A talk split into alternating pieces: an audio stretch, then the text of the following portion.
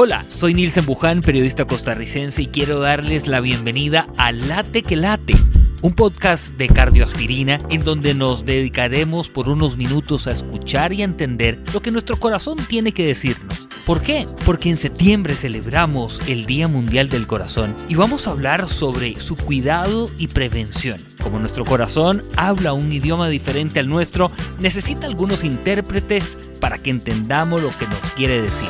Así que vamos a escuchar este episodio.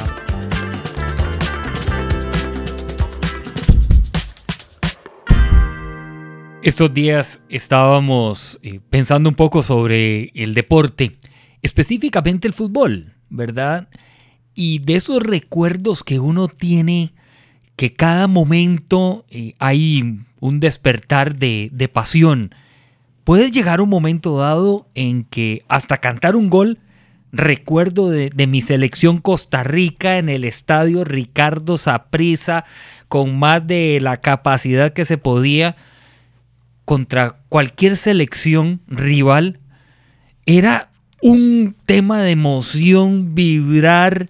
Bueno, yo creo que hasta piel de gallina se le pone uno cuando recuerda esto.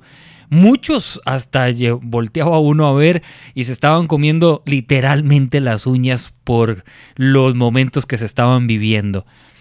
Y más de un jugador nos ha regalado alegrías, nos ha regalado testimonios, nos ha regalado su forma de cómo ha manejado su proyección deportiva, futbolística. Nos han regalado también lo mejor de sí, o como se dice popularmente, dejando el corazón en la cancha. Eso que está aún viendo que están calentando y demás. Y popularmente dicen, yo voy a dejar el corazón en la cancha y voy con todo, no me importa quién esté, y voy contra todo lo que haya. En esta conversación que vamos a tener hoy, pues me da mucho gusto poder también saludar al doctor Juan Pablo Solís, cardiólogo. Nos ha acompañado, doctor, en este podcast y bienvenido nuevamente. Muchísimas gracias, Nilsen. Un placer, un placer y un honor estar con ustedes y poder pues eh, estar en esta plática, en esta conversatorio, ¿verdad? Usted ha gritado por un gol. Uf, muchas veces, ¿verdad? Me he quedado ronco. Ah, ah, ah, bueno, ahora se lo voy a preguntar. Y me da mucho gusto, de verdad que cuando nos anunciaron a este gran deportista que nos va a acompañar en este podcast, mi primer reflexión que he tenido, y no es porque lo tenga frente a frente, es que es un caballero, es una persona íntegra. Eh, dentro del terreno de juego siempre se le ha visto con seriedad, con mucho aplomo, con profesionalismo de su gran profesión que es el fútbol por muchos años. Y fuera de ella también. Vivió en Costa Rica un año, en una temporada, y creo que si uno tuviera que decir algo negativo, no, yo creo que no, pero además de eso es un símbolo del el deporte panameño. Está con nosotros el portero Jaime Penedo, portero de la selección de Panamá, y también un amplio recorrido en equipos del mundo, porque no podemos decir solamente Centroamérica, sino también del mundo que ha logrado estar. Además, anótelo usted por ahí, el primer portero panameño en decir presente en un campeonato mundial de fútbol. Cosa no menor, para nada. Mi estimado Jaime, un gran abrazo hasta Ciudad de Panamá un gran abrazo hasta ese bello país. País, hermano, definitivamente, ese es el sentimiento cuando, cuando uno eh, platica, cuando uno le hablan de Costa Rica, países hermanos. La verdad que el gusto es mío, doctor Juan Pablo, un placer, Nilsen igual, y aquí estamos, aquí estamos para, para conversar un poco, para platicar un poco y contento, contento de estar aquí con ustedes. Jaime, ¿recuerdas el primer grito por un gol que, hiciste? Claro que sí, claro que sí, de aficionado. De aficionado, correcto, como aficionado. Viendo a mi selección ganarle a Nicaragua, Nicaragua, que jugábamos en, Panamá y teníamos que ganar por diferencia de tres. Yo podía tener 13 años, 14 máximo. Y fue, esa fue la, la primera vez que sentí ese, esa emoción de gritar un gol. El estadio estaba lleno, el Romel Fernández, y fue un día muy bueno para nosotros como país, ¿verdad? Mucha alegría que al final el fútbol tiene esa bendición, que siempre lo he manifestado.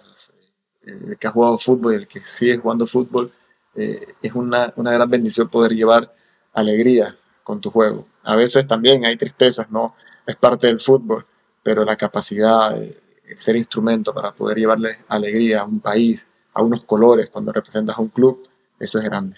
Hay algo que estábamos comentando ahora y, quiero abrirlo, que es cuando dicen, bueno, dejen el corazón en la cancha. Estuve trabajando con algunos equipos de, fútbol, dándoles algunas eh, charlas y recuerdo en algunos entrenadores que decían eso, muchachos, vamos a salir a dejar el corazón en la cancha, ¿verdad? Hoy porque esto y el otro y aquí y allá. Eh, doctor, científicamente, dejar el corazón en la cancha, ¿qué tan posible a veces puede ser? Eh, claro, Nielsen, yo creo que es, muy posible, ¿verdad? Ahora, lo que es importantísimo es que la persona esté en buenas condiciones, ¿verdad? Y tal vez en eso siempre insistimos, ¿verdad? Que yo creo que el deporte es una, es una maravilla, es la mejor medicina, quizás. Pero lo importante es hacerlo responsablemente, saber que, que sí puedo dejarlo todo en la cancha, bueno, siempre y cuando mis condiciones lo permitan. Y en todo, en todo escenario, ¿verdad? Porque incluso nuestros pacientes enfermitos del corazón les recomendamos hacer ejercicio, pero de acuerdo un poquitito a sus capacidades, ¿verdad? Pero sí, sí, yo creo que si el corazón está en todas, como el de Jaime, podemos dejarlo todo en la cancha, ¿verdad? Yo creo que, que de eso se trata, es parte de, la adrenalina y de la emoción, ¿verdad? Que, que un deporte nos, nos puede llevar, ¿verdad? No sé, Jaime, si cuando escuchabas eh, de pronto esa frase, dejen el corazón en la cancha, eh, replantearse a veces uno decir, puedo hacerlo, estoy preparado. Eh, ¿Qué capítulos pasaban, verdad? Esa frase es, bastante común en, un camerino. Muchos técnicos, muchos compañeros la utilizan, va muy ligada a, un tema de actitud, ¿verdad? De, darlo todo. Eh, también dicen cuerpo, alma y corazón en lo que son un campo de juego, en los partidos, pero sí va ligada a, a lo que es la actitud. Ahora, el tema de las condiciones físicas eso es, bueno, eso es fundamental cuando quieres ser un atleta de, alto rendimiento, ¿verdad? Cuando estás ya en la, en, la parte profesional de, tu carrera, el tema de, de, cuidarte tus condiciones físicas, de tener tu chequeo siempre es importante. Y antes también, yo, al final, bueno, seguiremos conversando, pero yo tengo una, una anécdota sobre, sobre este tema eh, bastante interesante que me acompañó durante toda mi carrera, durante toda mi carrera y me enseñó mucho enseñó mucho. Esa anécdota, no, vayamos eh, comentándola, ¿verdad? Entre, entre todo, porque recuerdo, Jaime, que cuando yo la escuchaba en los camerinos, habían algunos futbolistas que se le quedaban viendo como al entrenador diciendo, eh, me voy a partir el alma, pero no estoy tan convencido de que pueda lograrlo, ¿verdad? Y esta frase de dejar el corazón en la cancha, de pronto algunos dirán, dejo el corazón, de ahí, ahí quedé, porque no, sé. O estoy sintiéndome no muy bien. Claro. Mira, eh, a mí me tocó en mi carrera eh, muchas veces que, preguntarme si, si era una opción continuar o por un tema de, aquí está el doctor Juan Pablo, eh, que también nos podrá ayudar un poco en esto, porque desde pequeño, desde pequeño, nueve, diez años, yo recuerdo a mi madre llevarme muchas veces al cardiólogo, ¿verdad? Pero, porque tenía un tema en pruebas de esfuerzo que me, que marcaba un falso positivo en temas de arritmia. Y eso me acompañó durante toda mi carrera. Es más, yo cuando firmo el contrato, cuando voy a Cagliari en Italia, hubo mucho problema con esto. Hubo mucho problema eh, porque en, en, las pruebas de esfuerzo sí tenía una, como un desfase, ¿verdad? Ahora, mi médico me certificaba a mí que era un falso positivo. Un médico eh, aquí en Panamá, que fue mi cardiólogo que me acompañó durante toda mi infancia, pero en Italia no aceptaban ese, ese diagnóstico y ellos estaban un poco recelosos, ¿verdad? Aún así, bueno, eh, siguió la posibilidad, pero bueno, ya todo también estaba un poco, un poco impactado con este tema de, de que una prueba de esfuerzo no, no salen resultados como tú quieres. Y de ahí eso generó un, pequeño trauma durante mi carrera. Yo no quería ni saber de una bicicleta o una cinta de correr antes de, firmar un contrato, porque no sabía que iba a arrojar, no sabía si tenía que explicar nuevamente la historia, si tenía que traer a mi médico en Panamá que me hiciera la certificación. Bueno, el Cagliari, esto pasó en el Cagliari, luego en Sasuna, sí eh, se dio todo de manera correcta, ellos aceptaron eh, el certificado del doctor panameño y luego en Municipal de Guatemala, me recuerdo que, el presidente me dice, yo te firmo, Jaime, te firmo, pero quiero la certificación y quiero que tu médico me diga que todo va a estar bien. Ahora, esto fue ya a nivel de, profesional, firmando contratos, pero antes, eh, en la infancia, muchas veces me acuerdo mi madre decía, preguntándole al médico si era posible que yo siguiera jugando, o si era mejor no, no ya dejar el fútbol eh, de niño, ¿verdad? Y, el fútbol era mi pasión, era lo que me gustaba, era mi diversión, pero al final era una pasión que llegaba en el alma. Imagínate tener que decidir a tan corta edad dejarlo, pero bueno, yo también soy un, poquito cabezadura, como quien dice, y, recuerdo largas charlas con el médico, pero bueno, eh, él siempre avaló mi posibilidad de jugar. Él me decía que, estuviera tranquilo, eh, que siguiera adelante, que yo podía seguir jugando el fútbol, pero siempre te quedaba esa sensación dentro de ti, ¿no? ¿Qué pasará? Jaime, y a ver, en esto, porque a nivel élite que tuviste la, competencia, eh, los esfuerzos son, son muy grandes. ¿Hubo, ¿Hubo bajonazos, hubo momentos en, en tu vida donde dijiste, mami, necesito conversarte porque vieras que no, no, me, estaba volviendo a pasar aquellos capítulos. ¿Hubo esos lapsos? En el momento ya profesional, eh, cuando ficho en Municipal, cuando ficho en el Galaxy y en, Rumania, eh, no. Pero en la infancia sí, es más, todo, todo pasa porque yo tuve algunos episodios donde me desvanecía y todo empieza por ahí, ¿verdad? Luego me hacen una prueba de inclinación, la cual no paso tampoco. Eh, y ahí fue donde, donde sí me empezaron a hacer mucho más estudios de pequeño. Eh, pero no, ya de, a nivel profesional no, nunca tuve esos episodios. Definitivamente me fue bien en el sentido eh, entrenando, jugando y como tú dices, a un ritmo bastante, bastante intenso, porque al final cuando ya estás en profesionalismo eh, tienes que cuidar mucho tu puesto y tienes que esforzarte, también eh, la parte mental, la parte física son fundamentales y la llevas al límite. Imagínate un partido Panamá-Costa Rica en el Rommel Fernández. ¿Cómo no? El último que recuerdo fue en, San José, un servicio que nos valió el, prácticamente la mitad del, pase a Rusia, ¿verdad? Porque ustedes en casa son muy fuertes, Costa Rica es muy fuerte en casa, y sacarle un punto, es más, teníamos creo que 80 años que no, ganaba, que no sacamos un punto en, eh, ustedes siendo local. Y, pero bueno, no, vale la pena.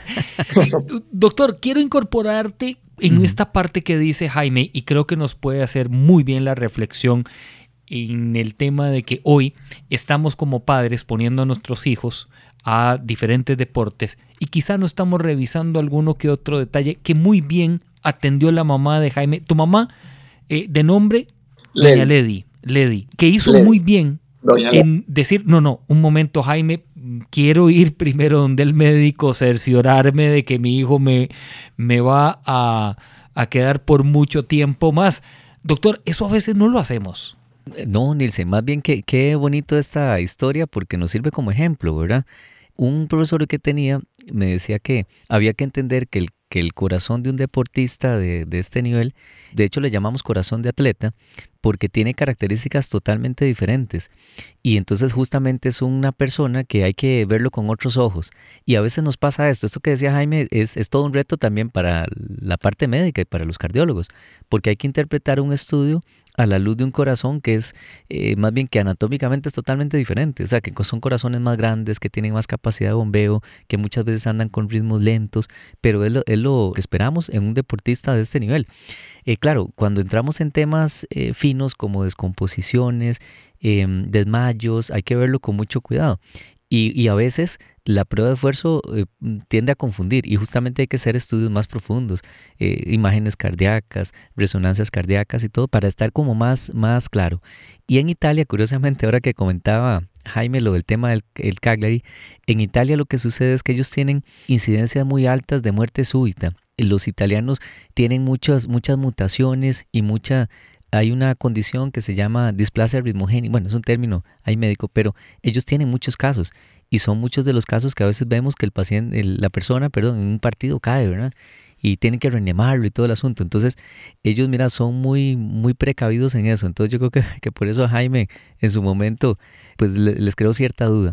Pero no, no, eh, yo creo que lo importante, lo que hizo la mamá de Jaime, así deberíamos nosotros como padres también responsables, ser cuidadosos, o sea, no solo ver que, que porque el chiquillo es bueno, que se apasiona por un deporte, que todo, dejarlo a la libre, sino eh, digamos, llevarlo a revisar. Es muy importante, es muy importante esas revisiones, ojalá anuales, y sobre todo cuando el muchacho o el niño ya lo empieza a tomar a, un nivel, a un nivel competitivo, ¿verdad? Jaime, cuando se compite en este, en este nivel élite, y lo vimos recientemente con los Juegos Olímpicos en Tokio, donde los deportistas dejan literalmente el corazón en la piscina, el corazón en una cancha, el corazón en una pista. Eh, uno dice, bueno, hay un equipo detrás preparando eh, para esto y también estando atendiendo estas situaciones. ¿Y qué pasaba alrededor tuyo teniendo ¿verdad? Ese equipo de, trabajo, tenías ahí el pensamiento de que, ok, mi corazón, tengo que cuidarlo, decimos popularmente chinearlo, ¿verdad? Eh, casi que llevarlo de, la mano. Bueno, como dice el doctor Juan Pablo, eh, y volviendo un poco atrás, de verdad que recuerdo muchas veces a mi madre acompañándome a una sala de espera eh, para visitar al médico, para hacerme un estudio, para hacerme un examen pero muchas veces. Eh, eh, ahora que el doctor Juan Pablo eh, lo comenta y, hace hincapié mucho en que, en que, bueno, aparte de mi madre que, que, tuvo, que tuvo esa idea y esa paciencia, la verdad que me llena de, orgullo, pues me llena de orgullo porque estuvo ahí siempre, estuvo siempre ahí y, recuerdo que me decía, bueno Jaime, sé que, que, es tu pasión, pero, pero hay cosas, hay cosas como la vida que hay que, que hay que poner en Por, por eso, Jaime, perdona, madre solo hay una. Sí, sí. Y son únicas. Sí, sí, sí, sí. Eh, bueno, sobre lo, lo, otro, eh, ya en el tema profesional, en el, cuando, por lo menos en mi carrera profesional sí ya no tenía eh, ese temor. cuando salí de Italia estaba un poco receloso, muy receloso. Me decía, bueno, ¿y qué va a pasar en el próximo club? ¿Qué va a pasar en la próxima prueba? Pero luego ya después no tanto. Al final los chequeos, eh, por lo menos en Rumania, eran cada seis meses, ¿verdad?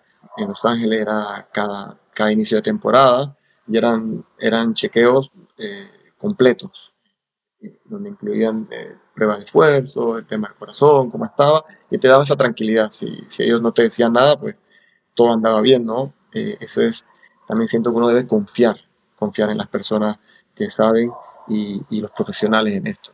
Como nosotros nos dedicamos al fútbol y queremos que confíen en nuestro trabajo, tenemos que confiar en, en los que saben, que son los médicos, los cardiólogos, ¿verdad? Y, y ya de profesional no tanto, no, no, tenía tanto, tanto temor. Me dedicaba simplemente a mi juego, a tener buenos hábitos, buenas horas de descanso, para mí la alimentación era, es fundamental, ¿verdad? La hidratación. Y bueno, siempre estar atento, ¿no? Siempre estar atento a señales que el cuerpo te puede dar. En mi caso, eh, no fue así verdad que terminé mi carrera de una manera eh, bien físicamente. En realidad tuve un desgaste más de rodilla, que fue la que me, impulsó un poco a, dar un paso al costado, el cartílago, pero, pero no. Si no fuera por eso, estarías de titular en la selección. Yo quería, sabes que yo quería un, año más quería, un año, más quería, sí, pero, pero bueno. Sí, sí, aparte que estás, estás muy, muy joven. Doctor, y Juan Pablo Solís que está con nosotros. Doctor, algo que comenta Jaime, de niño lo tenía, pero ya a nivel élite, ya conforme iba madurando, creciendo, se fue esto no olvidando, pero sí trabajando diferente o eh, experimentando otros comportamientos. Esto, eh, el por qué Vieras, eh, Nielsen, que hay muchos, muchos jóvenes que tienen esta condición de desmayos, ¿verdad? De hecho, es el típico chiquillo que en el acto cívico, en un lugar cerrado, tal vez estando ahí en una una celebración familiar en la iglesia, por ahí se desmaya. Entonces, vieras que es bastante frecuente, pero siempre, yo lo que le digo a los papás y que a todos es que siempre hay que, hay que estudiarlo, porque aunque la gran mayoría de los niños y adolescentes, estas descomposiciones que se llaman síncopes, y que de hecho, bueno, Jaime eh, nos contó también por ahí que le habían hecho lo de la prueba de inclinación, que es el, estudio que usamos para determinar esto, la mayoría de estos casos son muy benignos. Uno sabe que la persona se desmaya pero bajo un sustrato que casi siempre es que la presión se le baja un poco y todo. Y probablemente con un buen programa de, hidratación, de alimentación y todo, y a veces con solo la, la progresión de la edad, ir avanzando en la edad, se mejora o desaparece podría volver a aparecer en otro momento de la vida, ¿cierto? Pero lo más típico es en esas edades, como nos contaba Jaime, de, ¿verdad? De, niño, adolescente, y muchas veces después de los 18 o 20 años, eh, esa, esa, condición desaparece, ¿verdad? Pero yo creo que la clave es justamente lo que, los que nos, contaba, ¿verdad, Jaime? Que, que, su mamá lo llevó a revisar, le hizo todos los estudios pertinentes, cerciorarse que no hubiera una condición de riesgo, y bueno, y echar, echar para adelante, ¿verdad? Totalmente. Jaime, cuando estabas eh, con tus compañeros, ¿le veías que más de uno no tomaba como en serio la preparación, la alimentación, la hidratación, el descanso? Eh, ¿qué, enseñanzas hoy eh, podemos darles a estos jóvenes que escuchándote dicen, wow, yo quiero ser un Penedo, yo quiero ser, estar a ese nivel, pero tomemos previsiones? Sí, definitivamente sí, sí te encuentras con toda clase de, compañeros, pero mi mensaje es, es uno solo y, claro, si tú quieres trascender, tienes que tener buenos hábitos. O sea, no hay otra fórmula que te ponga en una posición deseable o una buena posición para trascender como profesional y llegar a ser profesional y ganar y lograr cosas. Si tienes buenos hábitos, alimentación, descanso, eh, trabajo, ¿verdad? A la hora de entrenar hay, hay muchos que, que, manejan el libreto de que no, que yo entreno así, pero juego de otra manera. Eso, eso es mentira. Hábitos para entrenar, hábitos para comer, hábitos para descansar, hábitos de vida, ¿verdad? Porque el fútbol no solamente en la cancha, sino el fútbol también se juega fuera de ella. Y esto me lo dijo un técnico que se llama Bolío Gómez, que fue con el que fue a Rusia, que el fútbol es la profesión que más rápido te pasa factura con las cosas que hagas en tu vida. Te la pasa enseguida, y es verdad. Entonces, hábitos, hábitos correctos, hábitos buenos. son los que te van a llevar al profesionalismo y a trascender como profesional. Yo recuerdo estando en un equipo de fútbol de primera división. Bueno, voy a decir el nombre porque Jaime sí lo tiene referido y todos ustedes también lo pueden después buscar, Pérez Celedón este, yo me quedé en uno de los apartamentos de unos jugadores al día siguiente. No escuchaba que nadie se estaba despertando para preparar el café ni el desayuno y cuando me di cuenta me estaban esperando en el carro con eh, un jugo de naranja y dos galletas. Y yo les dije, muchachos, ¿y esto para qué es? Me dice, no, ese es el desayuno de nosotros, ya tenemos que ir a entrenar. Mi mensaje después, eh, tomando eso, fue, difícilmente pueden competir así difícilmente puedan llegar a otros niveles teniendo ese tipo de hábito que eran dos galletas y un jugo de naranja. Evidentemente yo después tuve que pasar por el famoso gallo pinto de nosotros, ¿verdad? Y un buen huevo eh, picado porque si no, no iba a sobrevivir. Ah, sí, sí, ya lo conoces, el, gallo pinto. El gallo pinto El gallo Claro, claro, en, mi paso, en mi paso por Saprisa, bueno, también... Eh, el cuerpo médico ya me hizo todos mis estudios, no hubo ningún tipo de problema y, bueno, el gallo pinto es... Jaime, quiero abrir un, capítulo interesante. ¿Cómo manejas eh, esa, esa ansiedad, esa emoción, ese estrés previo a un, a un partido de, alto voltaje, verdad?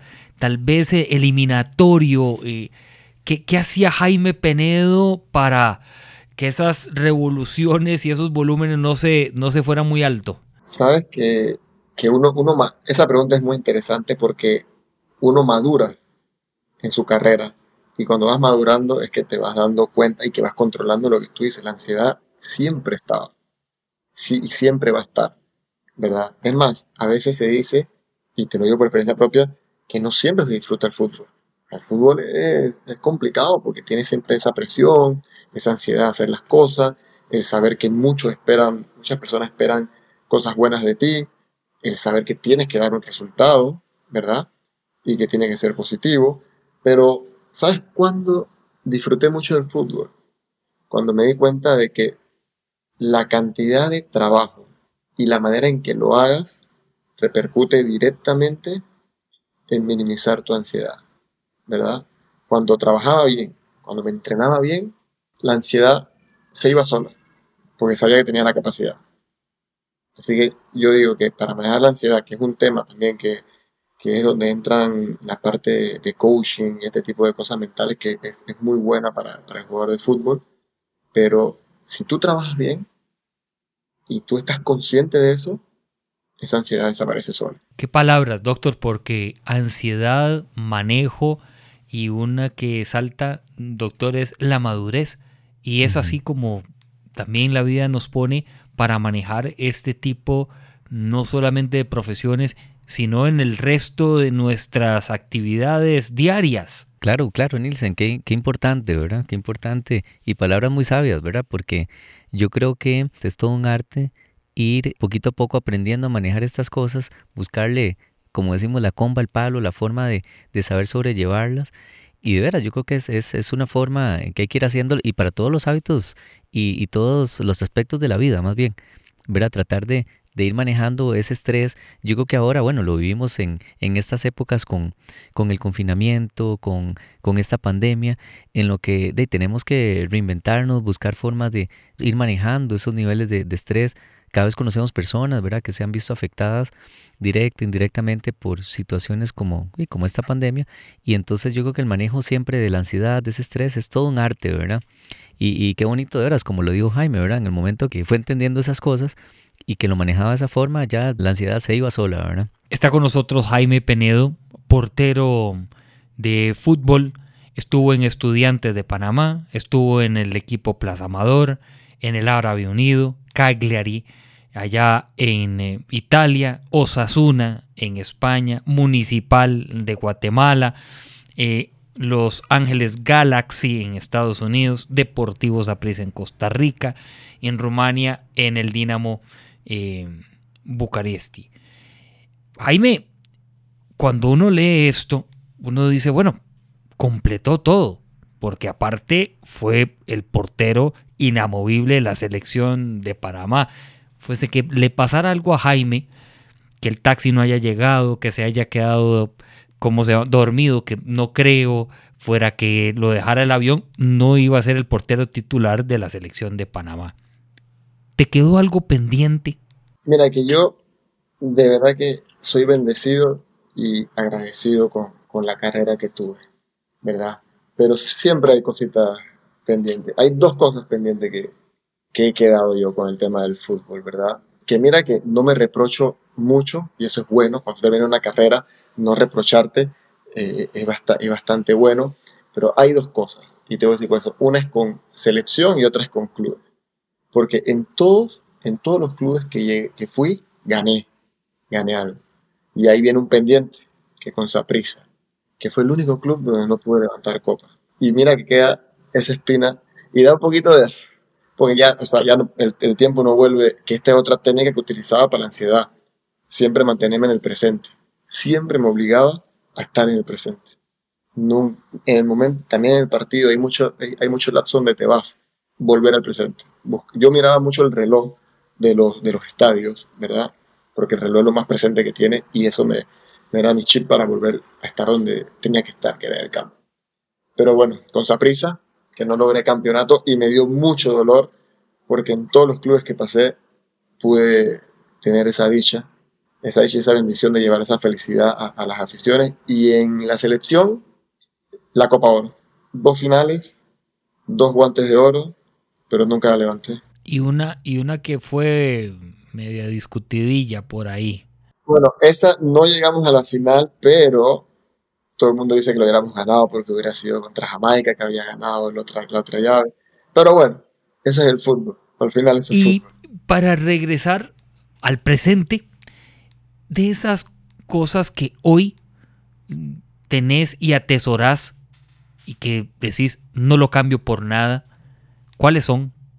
Definitivamente, esa pregunta me la, me la han hecho mucho y, y es imposible, esa ha sido mi conclusión, es imposible contestarla porque al final cada copa, en Guatemala, en Panamá, en Estados Unidos, en Rumania, tiene, tiene su alegría propia, tiene su camerino, tiene su grupo de jugadores, tiene su afición, y entonces es una alegría muy, muy simbólica. Sería injusto y aparte decir, esta copa es la que, la que me ha, eh, me ha gustado. Y no es así. De verdad que disfruté, las que pude ganar las disfruté, las disfruté con las aficiones, las disfruté con esos compañeros, la ida al Mundial con Panamá. Con Panamá también eh, se tuvieron cosas positivas, Fue fueron 15 años eh, en ese arco, ¿verdad? Se logró un Mundial, se logró una Copa Centroamericana. Esa alegría es única también porque es la alegría de un país. No te imaginas cuando, cuando clasificamos a Rusia fue. Yo creo que iba a la semana Sí, es cierto. libre. Creo que fue una, una locura total.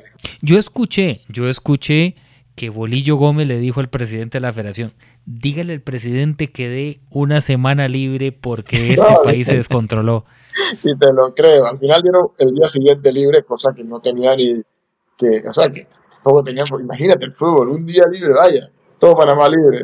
Es más, desde Costa Rica se escuchaba la música que había en Panamá. No, fue una, fue una alegría. Imagínate, 12, fueron tres, esa era mi cuarta eliminatoria, tres eliminatorias buscando eso. 12 años tras ese.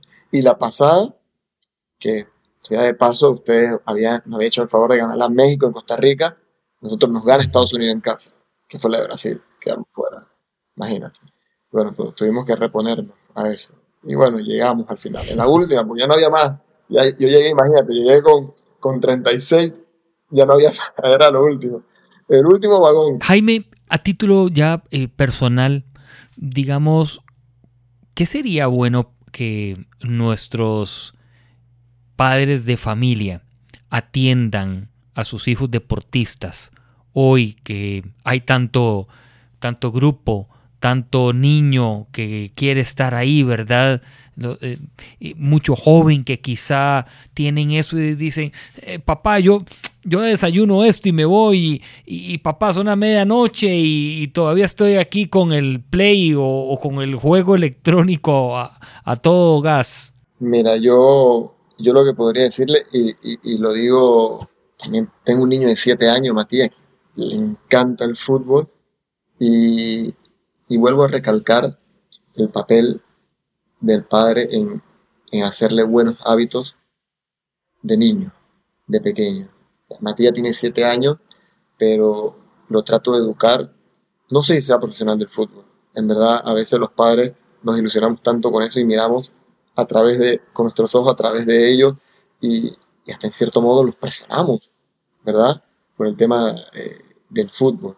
Pero uno es tener buenos hábitos, inculcarle buenos hábitos pequeños, que, es difícil, porque con Matías, imagínate, tiene siete y sacarlo de la play, decirle que no coma dulce, son cosas que son batallas, batallas aquí en la casa. Pero bueno, que vaya entendiendo un poco que, que si quiere obtener algo, que si quiere lograr algo, hay que dar algo, hay que dar algo más, hay que dar algo extra, estar encima de ellos en el tema médico, como lo estuvo mi madre, ¿verdad?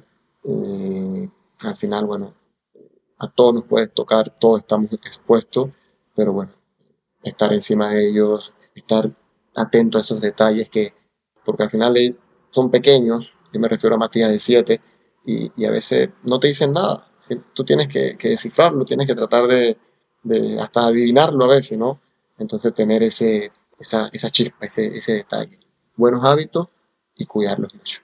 Doctor, de su parte, igual con la atención de los padres, con la atención de estos jóvenes que nos están escuchando, con la atención de estas personas que nos están siguiendo en este eh, episodio del el podcast y que está teniendo muy atentos los, los oídos, ¿qué es eh, recomendado. Eh, Dilce, sí, yo, bueno, coincido totalmente con Jaime. Yo creo que importantísimo incentivar eso, incentivar que no solo siempre los buenos hábitos, que quizás es la mejor medicina, el deporte, como decíamos ahora, sino que siempre hacerlo responsablemente, ¿verdad? Yo creo que em, yo conocí mucha gente que decía eso, que el que peca, ¿cómo es? Eh, empata, ¿verdad? Porque son personas que digamos que se entrenan fuerte, pero después se pegan la fiesta y no se alimentan bien, como el ejemplo que vos ponías, Nils, y yo creo que eso es, es contraproducente. Y a veces de joven uno aguanta eso, pero con el tiempo te pasa la factura. Entonces yo creo que insistir en eso,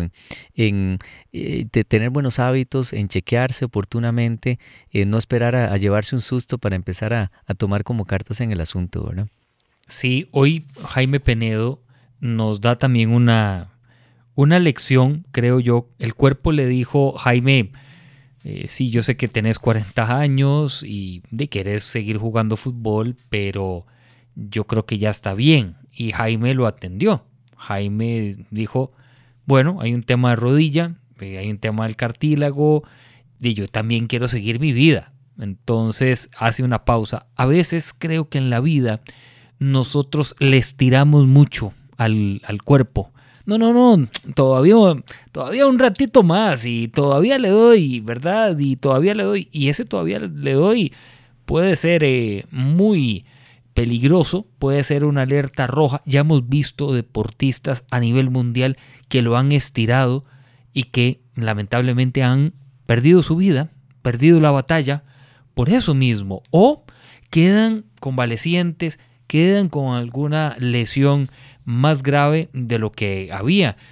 Y acá es cuando la lucecita roja se enciende y nos dicen, ya está bien, ya lo disfrutaste, quédate ahí, quédate ahí, ahora te puedes dedicar a otras cosas y, ya hay momento para todo. Entonces creo que, esas lecciones son bien agradables tenerlas. Jaime, encantado, de verdad que sí.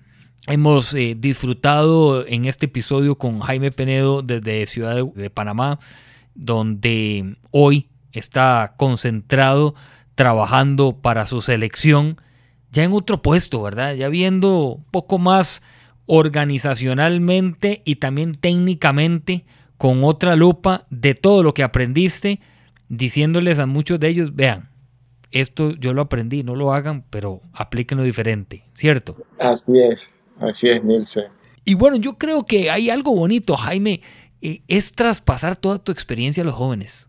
Eso debe ser eh, encantador. Definitivamente, eh, eso es algo muy, muy bonito, muy lindo el, poder hacerlo. Cuando estás ahí con, con, el grupo en las concentraciones, ver jugadores que estuvieron contigo en, tu último proceso, jugadores nuevos, llegando con la ilusión que, que, tú tenías hace, hace años, y bueno, poder que te escuchen también, eh, eso es bueno. O sea, tener esa receptividad por parte de, ellos. La verdad que estoy muy contento de, de, poder estar en el fútbol. Y eh, doctor Juan Pablo Solís, gracias doctor de verdad por compartir con nosotros. Eh, encantado. Gracias Nielsen y, Jaime, un placer. Yo creo que el honrado soy yo de haber podido compartir un ratito con ustedes. En alguna oportunidad por ahí eh, conoceremos a Jaime en, persona y un gran ser humano. Yo creo que, que trasciende, eh, digamos, como deportista y yo creo que se ha ganado el respeto de toda la afición, de todo un país y de toda una región. Así que, que hubo un honor eh, poderles haber también servido un ratito en este podcast. Me quedo con la imagen grabada de la mamá de Jaime en el consultorio en dos sillas plásticas, probablemente sentado con un calor de temperatura que oscilaba a los 36 grados en ese país, pero con un amor de madre volteándole ver a los ojos, diciéndole, Hijo, primero es tu salud y el resto vendrá, ya llegará. Y llegó, y llegó en buen momento, cultivó, la madre sembró eso en él y él ha querido mm, seguirlo al pie de la letra, al punto de hoy de que con sus hijos y con su hijo Matías también lo hace y con los que están alrededor. Primero cuidar lo que es importante y el resto viene. Gracias a todos y gracias Jaime, eh, doctor, por acompañarnos y a usted también por seguir este podcast. Gracias por habernos acompañado a escuchar lo que el corazón tiene que decirnos en Late que Late, un espacio traído para ti gracias a Cardioaspirina. Como este es el mes especial que hemos dedicado al corazón, queremos recordarte que con buenas prácticas puedes reducir los riesgos de sufrir un infarto. Además recuerda que lo más importante es que ante cualquier duda es consultar a un especialista. Si los síntomas persisten, consulte a su médico. Contiene ácido acetilsalicílico, contraindicado en úlcera gastrointestinal, asma e insuficiencia renal. No utilizar en menores de 15 años ni embarazadas. No se automedique, consulte a su médico. Todo medicamento posee efectos secundarios. Este medicamento requiere receta médica. Consulte a su médico. Oficio Ministerio de Salud de Costa Rica, MS-DRPIS-UNC-2081-2021.